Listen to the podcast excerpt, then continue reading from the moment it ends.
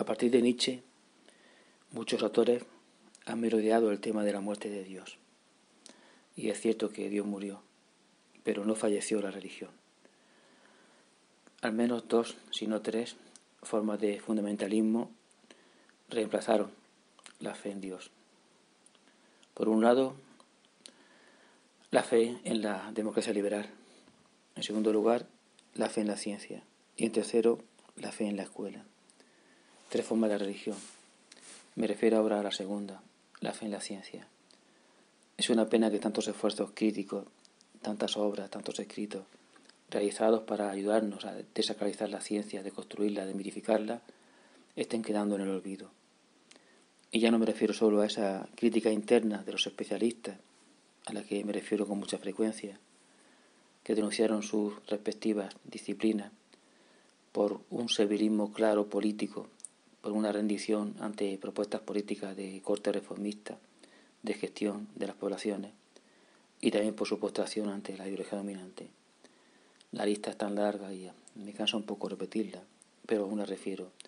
Brausten en psicología, Basagri en psiquiatría, Castell en sociología, Harvey en geografía, Newby en geografía rural, Anne Heller en antropología, importantísimo Levi Lebron en física y con su texto, obra monumental, Autocrítica de la ciencia, Viñas en matemática, incluso textos en la línea de crítica interna que llegan desde la biología o la teología, como Disiena, etc.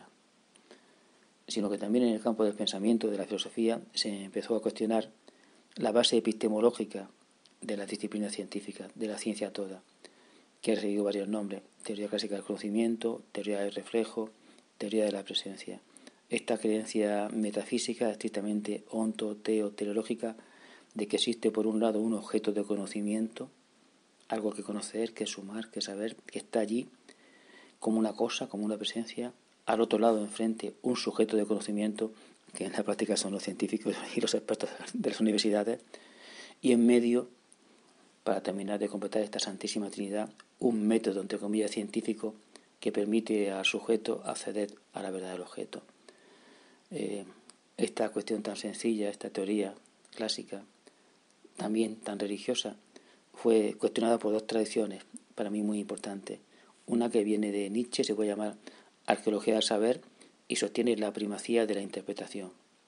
No, no, no es cierto que haya una verdad por fines sumada que se pone encima de la mesa y debe ser compartida por todos.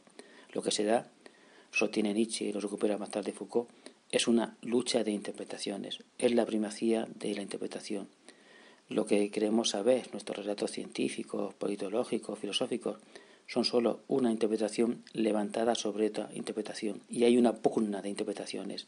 Unas sirven al poder y lo legitiman y otras lo combaten, probablemente. Por eso dijo Foucault que la cuestión política es la verdad.